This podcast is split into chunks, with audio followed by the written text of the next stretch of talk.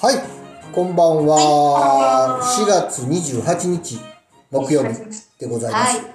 皆さんお元気でいらっしゃいますでしょうか？はい。もうごもう5月、5月。明日からゴールデンウィーク。あスタート。ですよ。ですよ。あ今ー年はね、うん。えー2日と6日が平日ですよね。そうあそそう。で、ですね。7日が土曜日なので、ひょっとすると29から5月8日まで休みの人が結構いらっしゃるのかなと思っちゃったりしてます。へーそっか8、え何9、連休ってあるんですか？休み取られる方7、は8、9、10、最大10連休じゃないですかね。はい。大型連休ですね。しかも今年は、へね、国内やったら旅行も行けるし、ーうんうん結構飛行機とかいっぱいちゃいますかね。ねああだと思います、飛きっと行機とかいっぱいでしょうね。ホテル、旅館、はそれからキャンプがすごいみたいで、キャンプ場全然取れへんみたいですね。もう逆にもうキャンプ場が密になってるじゃないですか。ね、そうそうそうそう。アウトドアとはいえね、うんうん。キャンプ場ギシギシらしいですよ。はい。へえ子供子供連れのね、やっぱり子供がち、うんうん。キャンプと子供が小さい時にやっぱり行きがちなので、僕らもよく行きましたけどね、もう最近ではね。あのお蔵入りになってますけど、テントとかがね、よく行きました。うんうん毎年何2、3回行きましたもんね、キャンプね。へえ、うん。まあ子供え、さん、うん。このゴールデンウィークはどんな感じなんですか、ご予定は。基本お仕事をしてますが、そうですよね。まあ、毎年恒例の、後でん。次、あの、最後お話しますけど、あの、だんじり祭りが、えー今年こそやれるかなと、5月3日が春季大祭なので、だんじり久しぶりに弾けるかなというところと、あといつもあのはい。商店街のあのお仕事というか、あ商店街に江別さんをお祭りしてるので、うん。毎年1回西宮神社の、えー大々神楽祭というのにご招待、ご招待じゃないんですけど、呼んでいただけるんですね。5月6日なんですけど、それに参加したりとかっていう、結構あの神事に、まあ、さ関わることがゴールデンウィークはいつも多く、うん。いつも誕生日記念巡行って言ってますけどね、だんじりはね。うん、僕の誕生日を祝ってだんじりを出してもらうみたいなね、感じになってるんですけど、うん。そこふーんってまともに来られるとちょっとしんどいんですけど、はい、そんな感じで、まあ、あの、2日の誕生日の翌日3日がだんじりになるので、あそっかそうなんです。はい。なのでう、ん。1年のね、スタートのだんじりで始まるということになるので、うんはい。私も全くゴールデンウィークのなんかそその何かお休みでなんかどっか行くとかっていうのがないのでね。そうですね。昔から僕も、あの、家が商売してたので、ゴールデンウィークにどっか行くなんていうことはまずなかったですね。うんうん、なかったもんなんで、当たり前にこう、なんか近所でうろうろしてるっていうのがあれなんですけど、うんまあ一般的な、あの、サラリーマンの方であれば、こここういう大型連休ってなかなかないですもんね。まあ正月か、ね10日間もね。正月がかゴールデンウィークかボンカーしかないのでね、ね高い、高いね、た値段がガッと上がるとこなんでね、大変だガッと上がると思うんです。し、きっとね、もういろんなとこがいっぱいなんでしょうね。そうですね。密になりに行く感じですもんね。うんはい。まあそんなゴねールデンウィーク。まあでも気持ちのいい時期ですからね。そうです、そうで。す。はい。うんうん、楽しんでいただけたらと思います。はい。まあ、それまでにマンボウとか出んことを祈りますね。もうねい。や、もう、もう本当それだけはやめてってね。今、今若い子が増えてるみたいですね、やっぱりね。え、また何？あの、いや、若い子が入学式とか歓送迎会とかが増えてるので、それで若い人の今ね、患者数が増えてたりしてるみたいなんで、まあ、ゴールデンウィークうまいこと越してもらえたらいいなとは思ってますけどね。はい、そんなとこで。かこの時期にはもう分かってると思うんでね。今日はまうんあ収録だいぶ前なんですけど、28日は分かってると思うので、まあ皆さん気をつけてならないように気をつけましょう。そうですね本当に。うんね。気をつけながら、はい。そうそう。気をつけながら楽しみましょうね。うん楽しむために気をつつけましょう。はい。はい。というわけで今日もよろしくお願いしよます。ろしくお願いします。はい。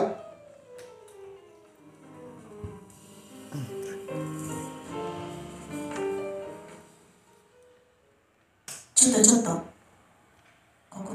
こだけの話にしとってなまさきがお伝えするビューティーパンチな情報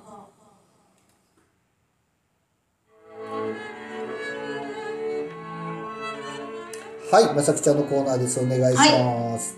そうですね。はいあの今日はね、ちょっと美容情報じゃなくて、なくて。あのまあ占いをしてますといろんなね恋はい愛のお話を聞くことがは多々多々あるんですけい。いれども。やーいろんなネタある思うな、これ。うん。ね。あネタの宝庫やもうもうね、やっぱりネタはつきませんけれどもね、ね。なんか、まあ、あの、鑑定は別にして、鑑定内容は別にしてうね、んうん。ぶっちゃけね、はぶっちゃけこういう場合ってどうなん？って思うことを今日ちょっとね、皆さん一緒に考えてもらえませんか？それは占い師目線で。うん、あの皆さんが、うん、ここどう思います？っていうあ感じなんですけど、はいはい。まあまあ、よくあよくあるのがね、はまあ、まあ女性の相談が女性の相談が圧倒的に多いんですけどい。も、はい。まあ例えば、えー、とお付き合いさしてるね、はい。えーえー彼氏さ彼氏さん。はい。んが、うん。まあちょっとなんていうのかなまあ他の女性と仲良くしたりとか、はい。ちょっとなんなんていうのかな自分と自分とね行き違いがあって、うん。まあ、女性の方が、うん。もういいわってこう思う思う思うと。うん。うんでもうもう私無理ですと。はい。もう別れましょうって言って、うんまあ、自分から別れ別れを告げました。はい。うんだはいあのお付き合いしてる男性にね。はい。女性の方から。はい。うん、でもよくよく考えたら、うん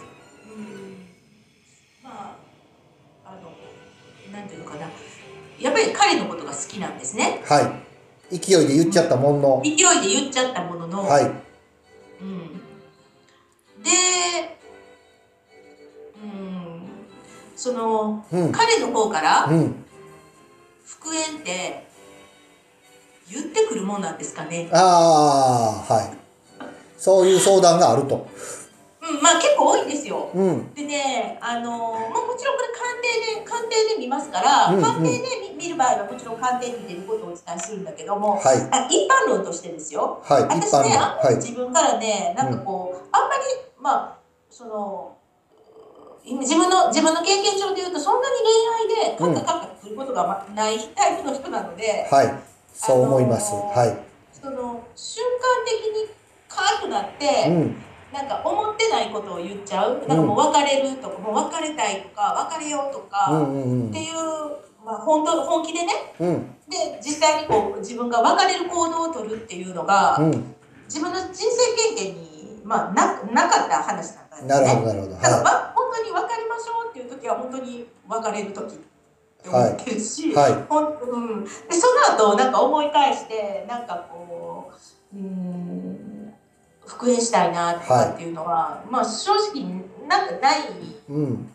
ですよ個人ないで的にはね。すね。うん。だから、はいえっ、となんかその瞬間的にちょっとね感情的になってまあそのあ喧嘩でねもう別れてやるとか言っててでも実際に本当に別れるとかね連絡を断つとか、はい別れるっていうことは、うん。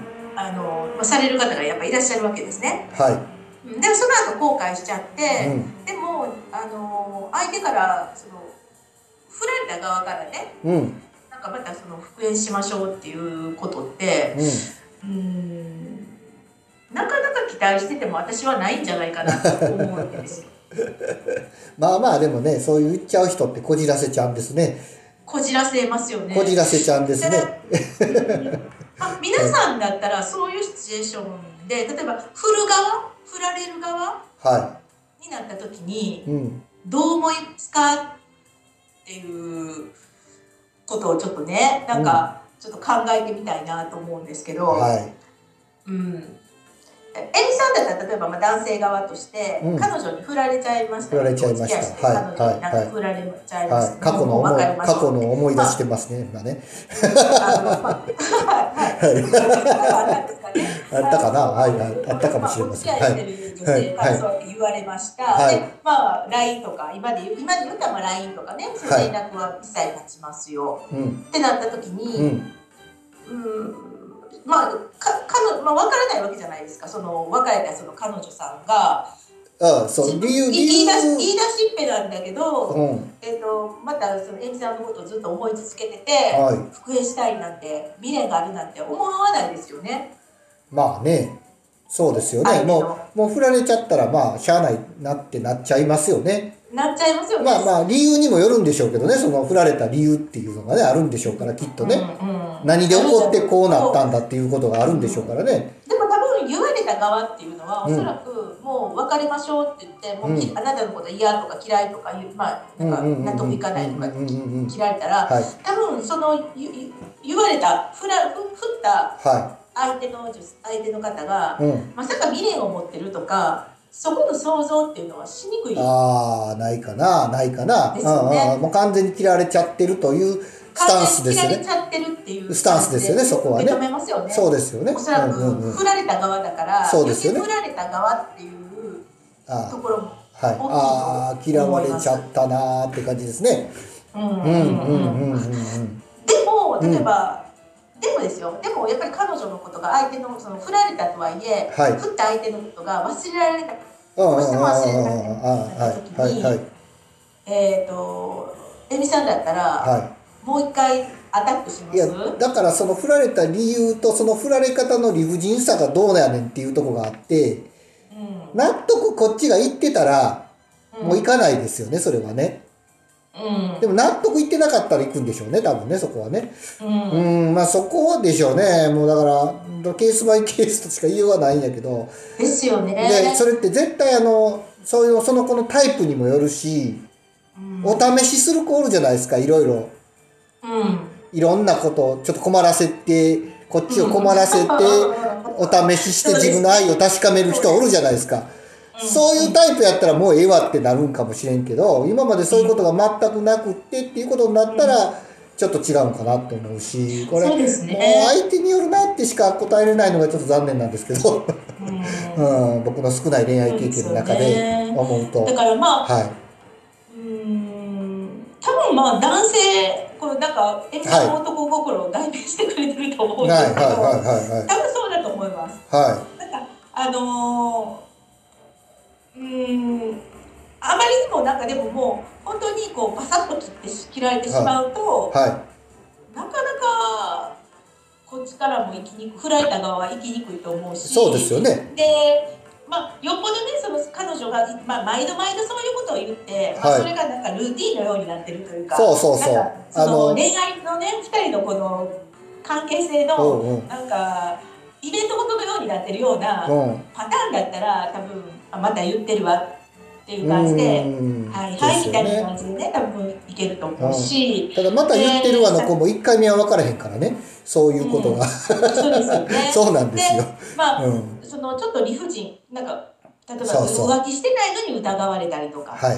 全然そんななんか身に覚えがないのになんかそういうことを疑われたりとか、はい。そのなんか理不尽なことだなと思うんだったら多分、そうそうそうそう。そうちゃうねんっていうことは言えると思うんだけど、解決してから別れるにしてもねうん。別れなあかんなと思うし、うん。まあそんなとこでしょうね。だから多分その、まあ、状況によると思いますね。うん、うん、ですよね、じゃあなんかその、うん振った側で振った側うん。後で後悔して女性の方。はい。うん振ってから後悔した人、うん。はっていうのをよく聞くんですけど、まいが相談に来るわけですよね。相談者にはまあ、よく聞くんですけど、いはい。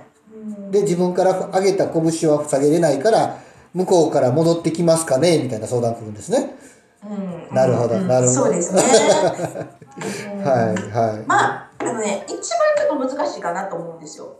うん。なるほど。うん。うん。うんやってぱり基か本的にやっぱり自分は動かないっていうスタンスじゃないですか。うんうんうん。うんもう自分は折れたくないんですよねそこはね、うん。うん。向こうから謝ってこいという姿勢ですよね、うん。うんうんうんうん。なかなかハードル高いですねそれはね。うんうん。うんうんだからなんかこう許せない。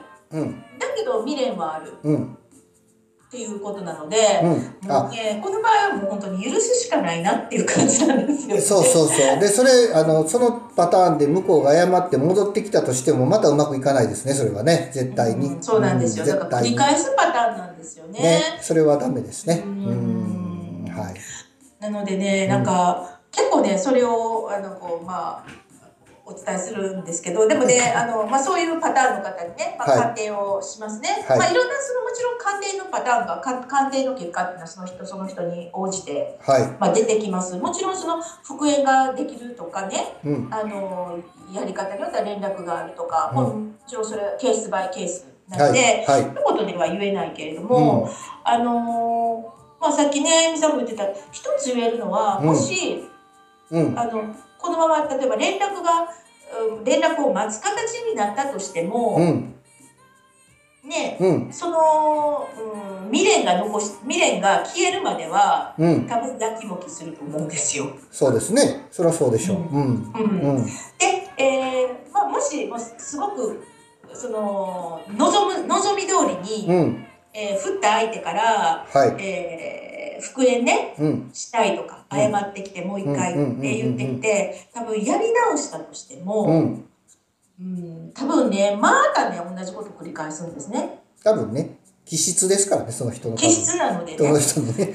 そうなんです。うん。それをあの飲み込む男性の包容力があるかどうかっていうのも出てきますしそうねなんですよ。そうですね。あそんなもんやと思っていけたらこれはいけるけどねうん。そこまでして好きかどうかっていうこともあるしね。はい。そうなんですよ。うん。なのでね、やっぱりね、なんかこう、うん、突発的にね、あの、よくね、なんかその、うん、突発的うに、ん。なんかこう、カッと、うん。こう、感情になってね、うん。その、バサッという判断っていうのは、うん。やっぱりしない方がいいかなと思います。そうですね。まあうねん。やっぱり後で、一旦ちょっと置くっていうことができたら理想ですよね。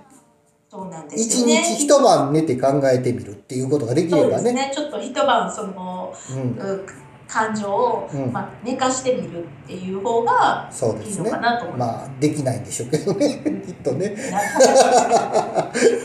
でできないかまあ、らそうなっちゃうん一でしょうけつ一つ言えるのは、はこのご相談をされる方っていうのは、どはい。まあ鑑定結果を占い師はもちろん誠実に見て、はい。なるべくねご相談者様のうん。より良くなる方をもちろん加味しながらはい。お伝えするんですけども、はい。まあでもできないものはできないってあるじゃないですそうか。ですね。難しいなはい。はい。うん。こういうご相談の依頼のお客様はねはい。結構ねあの鑑定した結果をお伝えすると はい逆にそれをうん。お怒りになられる。方が圧倒的に多いのがこのご相談なんですね。わかりますね。まあ人間うん。人間ってそんだからやっぱりなんですよねね、うん。もうあのカーッとなって一時期の感情でね、やっぱり冷静にうん。ある意味まあまあね恋愛って冷静になれない部分もあるかもしれないけれども、うん。うーんまあ、やっぱり言ってしまったことやってしまったことっていうのはうん。取り返せない場合がそうですね。ね。やっぱり言わうん。言われた言われた側も傷つくだろうし、うん。ねうん。だから、もうん。まあ、いろんな事情はあるとはゆえね、はい。うん、なんかあのそうだな。もうあの一晩寝かせる？そうそう。あのねそれができるようになるといろいろ変わってくると思うんですよね。うんあーもうその突発的にものを言わない。一回飲み込むっていうことができるかできないかなんでしょうねきっとね。ううん。んすると全てこう自分の気持ちに正直に生きれるんかなと思ったりも。うん。しますね。だからなんかまあちょっとねえっ、となんか、まあ、恋愛って特にねやっぱり相手相手そうそうそうそう。相手ありきでね。まあ、相手に対してねなんかうん自分の思ってることと違う違うかったり、ね、そうですそね。れでカカッとなったりなんかね、えーそりゃそうですよ。ううんん、もう不可解なことって多分多数出てくるとそれはもう他思うんですね。人とず一緒におる行動ですからね。うん。やっぱりね、なんはか許しが大事なんじゃないかなっていうか、はい。まあでも言わないかんことは言わないかんしね。ううんん。やっぱそうですねじ。ゃあこんなことで傷ついたっていうことは伝えないといけないし。そうですね。そうなんですよ。そこは伝え、つ怒るんじゃなくて伝えないといけないので、伝えてね。考えるっていうところがね、ううんん、大事かなと。ね、えっ、とうまくいってうまくいきたいんだったらやっぱりあの、うんそうそうそうそう、それはそうですよ。うん、ね、やっぱりその、うん伝えながら許すとかね。うん、どこかなんか許すというなんか許すって言ったら何でもなんかこうあその何でもかんでもはいはいって譲譲るってなんか譲歩するってイメージがあるかもう、しれないですすけどね。うん、うん、まあそうじゃなくて、うん。あはの、うん、まあそういう食い違いを許すとかね、うん。そういう部分の許しだとは思うんですけい、どはね。い、まあね、うん血が昇ってるからね。はいなんかね、一番ね、このね、あの、はいこのこういう感じの鑑定内容がね、正直一番難しいんですね。ああ、冷静じゃないからね、結局。ううんん。そうですね。ちょっとまあ、相手にこう、えっ、と、なんていうのかな、えー感情がこう向いちゃってるので、自分の方向に感情が向いてない、まあのまあ、自分にこう意識が向いてない分、相手にこう意識を向けてしまってるので、はいなかなかね、ちょっとやっぱりあの難しい鑑定だなって、えーなるほどね毎回思います。解きほぐすのが難しいですね。だからはい、難しいです。はい。貴重なお皆さんだ話ったらね、どう、どう感じますかね。はいちょっと、あの、なんかいい、いいご意見あったら教えてほしいです。逆に教えてほしい。そうです、はいまさきちゃんが。はい。ありがとうございます。はい。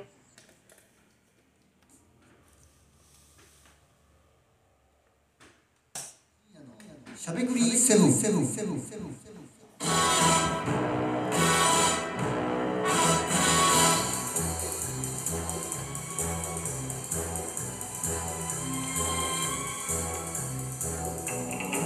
はい、こんばんは、えみちゃんでございます。おはい。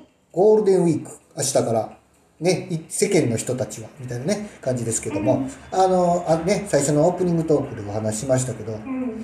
えみちゃんのゴールデンウィーク事情をお話ししたいと思います。誰が聞きたいねんみたいな話やけど。はい。で、あの、えっ、と、明日からね、29日、昭和の日ですよね、明日ね。昭和、昭和天皇の誕生日なのかな、29日はね。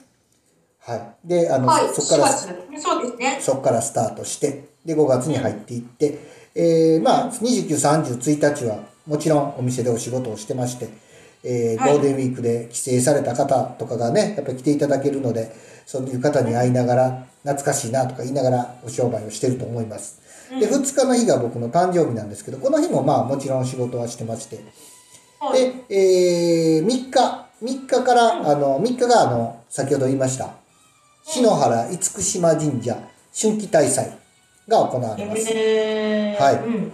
で、まあ、今年はやっぱりコロナがあって、なかなか長いこと、このだんじりに、3年ぶりかな、うん。行けなかってですね、その間にも、あの、灘区政90周年のパレード、うんだんじりパレードもやるやらないっていう話があったんですけど、それもずーっとまだ延期になってまして、うんで、今回の3日の、5月3日の春季大祭に関しては、いつも五毛天神さんっていう、んあの、そちらの方に、宮入りというじ事業があるんですよ。うん。で最後あの私どものお店の前の坂道が五毛天神さんの参道になるんですけどその坂道をだんじりあの大きいだんじり重たいだんじりが登っていく、4台のだんじりが登っていくという壮観なね、えーうんイベントがあるんですで両サイドには、えー屋台がずらっと並んでねその間を抜けていくっていうすごいこのあのイベントがあるんですけどうん。それは中止なんです残念ながら人が集まりすぎるのであればねうん。で今回4台まとめて見れるのは平五郎稲荷と言いまして、えー上野中学のちょっと下がったとこあたりの辻いわゆる交差点にいつも毎回そこで一回集合してそれから、えー、五毛天神の方に宮入りに行くんですけどもその集合するとこまで行って、そこで解散になるわけですね。でそれが大体5時ぐらいに4台見れるところで一番はい。スポットかなとは思いますが、まああのーなんせ3年ぶりなのでうん。だんじり動くんかなとか思いながらね。でやっぱり相当な人数が必要なんですよ、そうですようね。ん、もちろん大人の男子がもちろん必要なんですけどうん。結構大事なのが子供たち。えー、あの前でロープを引っ張ってる子供たちとお母さうん。んがめちゃ大事で実はだ。実はあの人たちいないと坂は登らないんですよ、へえうん、あの僕らは一生懸命押してますけどもうなんせあの僕らの仕事はどちらかというとその、えーおあのおお花代っていうのをおお家からいただくんですよ。その。いわゆるその地域があってね篠原地区っていうのがあって、そこをずっと順だんじりは回っていくんですけどその前を通るだんじりにお花代っていうのを払っていただいたところで、うんえー用語だんじり用語では「刺す」って言うんですけど前を上げてそのお花代に対してお礼をするわけですね。うん。だんじりの前をちょっとウィリーさせたようにしてね。うんうんそういうことをするんです。で、その金金額によってですけど、2回上げたり3回上げたり、うんえーそのうん関わりによって2回上げたり3回上げたりっていうのをやるんですけどうんうん、それを主にやるのが僕らの中の人たちの仕事であって、それが結構重労働なんです。実はだから、前の子供たちのロープでほとんどが動いているんですよね。で、これが3年やってないっていうことは、うん。だんじりにこう、忘れ、ちょっと子供たちも忘れちゃってて、うん。他の楽しいこと見つけちゃったりしたら、来なくなるんじゃないかという、ちょっと今、懸念がありまして、今日はまだ、あの、12日なんでね、まだその当日の集まり具合が、まあ、今日、今日のこの28日になれば、えーうんいろいろ見えてくるんでしょうけど、うん。うん。わからないんで、子供たちおらんかったらどうしようっていうね、今、一末の不安があって、毎年やってるからこそ、来年も頼むな、来年も頼むなって言ってお菓子あげるからねって言って誘えるんですけど、それが3年空いちゃってるとなると、ちょっと怖いなと。いうところがすごい。で、その篠原厳島神社のとこって、だんじりを出すために最初の坂道があるんですけども、はい。それがめちゃめちゃ急なんですよ。ううん。でいつもちょっと出す時怖いんですよ。もう言うたら、何か間違ったら走っちゃうからだんじりって4トンあるのでね、うん。それをその中に入ってるもんやから僕らはね。うん。もうだんじりともろともですから坂道下るっていうのは、非常に怖いんですけどそこが支えてもらえないとなかなか怖いなというところでちょっとなかなか子供たち集まってほしいなと今思ってるとこです。